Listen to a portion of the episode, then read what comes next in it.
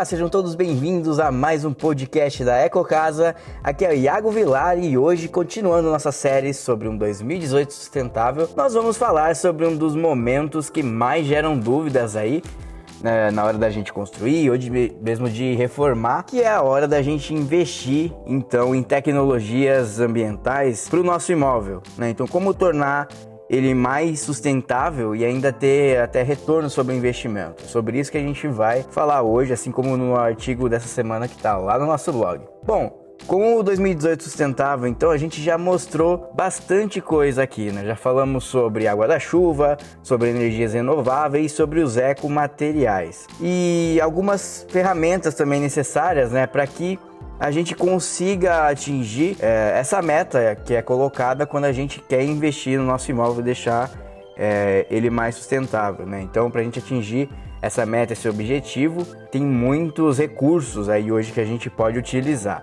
A primeira coisa que geralmente passa então né, pela cabeça de quem está considerando essa tecnologia para o seu imóvel, né, para sua residência, o, o seu comércio, a sua indústria, enfim, uh, é a questão da viabilidade econômica. Né? Então, uma das primeiras perguntas que a gente se faz, quanto que custa para a gente poder instalar essas tecnologias? Né? E a resposta é muito menos do que você imagina. É claro que assim, cada tecnologia vai ter o seu custo, é, mas o valor que você obtém com essas tecnologias ele realmente é muito grande de todos os aspectos, né? econômicos, é, sociais e ambientais.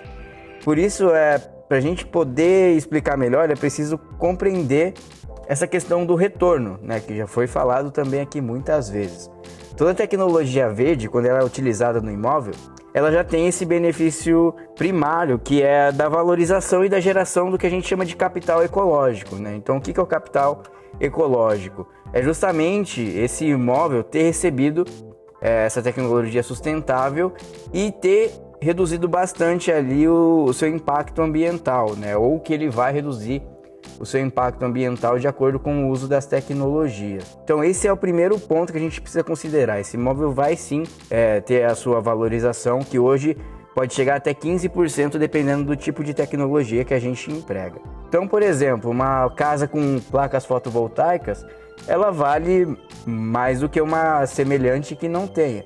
Assim como acontece com qualquer outro diferencial de, dos imóveis, como piscinas, banheiras, quadras, sauna, etc. No curto prazo, uma casa sustentável ela acaba saindo um pouco mais cara do que uma que não se preocupa com as questões ambientais. É, esse mais caro que a gente fala costuma sair aí de 1 a 5% né, de investimento que você faz no momento da construção mas que vai te gerar um retorno muito grande. Então, esse retorno sobre o investimento para algumas tecnologias, ele vai vir dessas duas formas. Você vai valorizar o seu imóvel né, em relação a outros imóveis convencionais e o uso também com a economia que você vai ter de água e de energia também aquele valor que você não vai gastar vai te gerar esse retorno sobre o investimento. É, então, por exemplo, com as placas fotovoltaicas, né, hoje a gente consegue quase zerar é, os gastos na conta de luz, né? Cerca de 95% da conta de luz a gente consegue absorver com um sistema fotovoltaico. E aí você vai pagar ali só o valor mínimo que é cobrado pelas concessionárias de energia, né? Aí cada uma vai ter ali uh, o, o seu valor, mas é sempre um valor mínimo cobrado num certo período.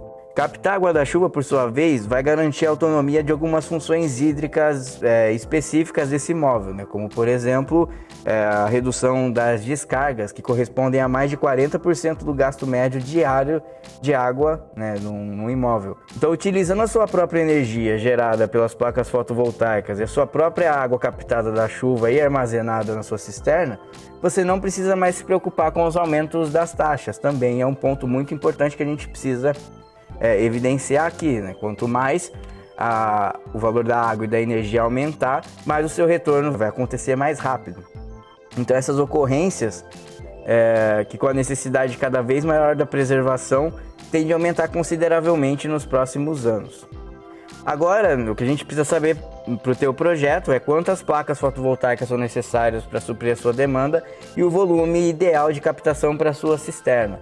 Então, para isso a gente precisa fazer todo um estudo é, em cima de, de dados né, históricos que a gente tem, dados do imóvel, para que a gente possa chegar aí numa equação que vá permitir um sistema que seja eficiente para cada empreendimento, né? E com isso você pode aí obter o retorno é, certo para o teu investimento com o melhor custo-benefício também, porque não adianta você superdimensionar um sistema, assim como não vai adiantar você instalar um sistema que não vai suprir a sua necessidade. Né? Então, para isso você pode contar aqui com a nossa equipe. Basta deixar os seus contatos em nosso site e um dos nossos consultores vai fazer todo esse trabalho de cálculo para você. Tá legal? Então, se você quiser descobrir é, o tamanho ideal da sua cisterna, quantas placas você precisa para gerar energia ou mesmo para aquecimento também, entre em contato com a gente no nosso site que a gente vai aí passar essa relação de dados para você, tá legal? Mais uma vez, muito obrigado por ficar aqui até comigo e, como sempre, eu te espero na próxima terça-feira com um novo assunto para a gente é, trazer para discussão, né, para a gente trocar essa ideia e, claro, né, transformar essa informação em ação, né, para que a gente possa aí ter cada vez mais essa consciência de que a sustentabilidade ela é muito possível, principalmente hoje em dia com tanta tecnologia boa, tá legal? Então não se esqueça de se inscrever em todos os canais para receber aí as notificações sobre os conteúdos que a gente tem lançado. Muito obrigado pela sua audiência e eu te espero aqui na semana que vem. Um abraço e até lá!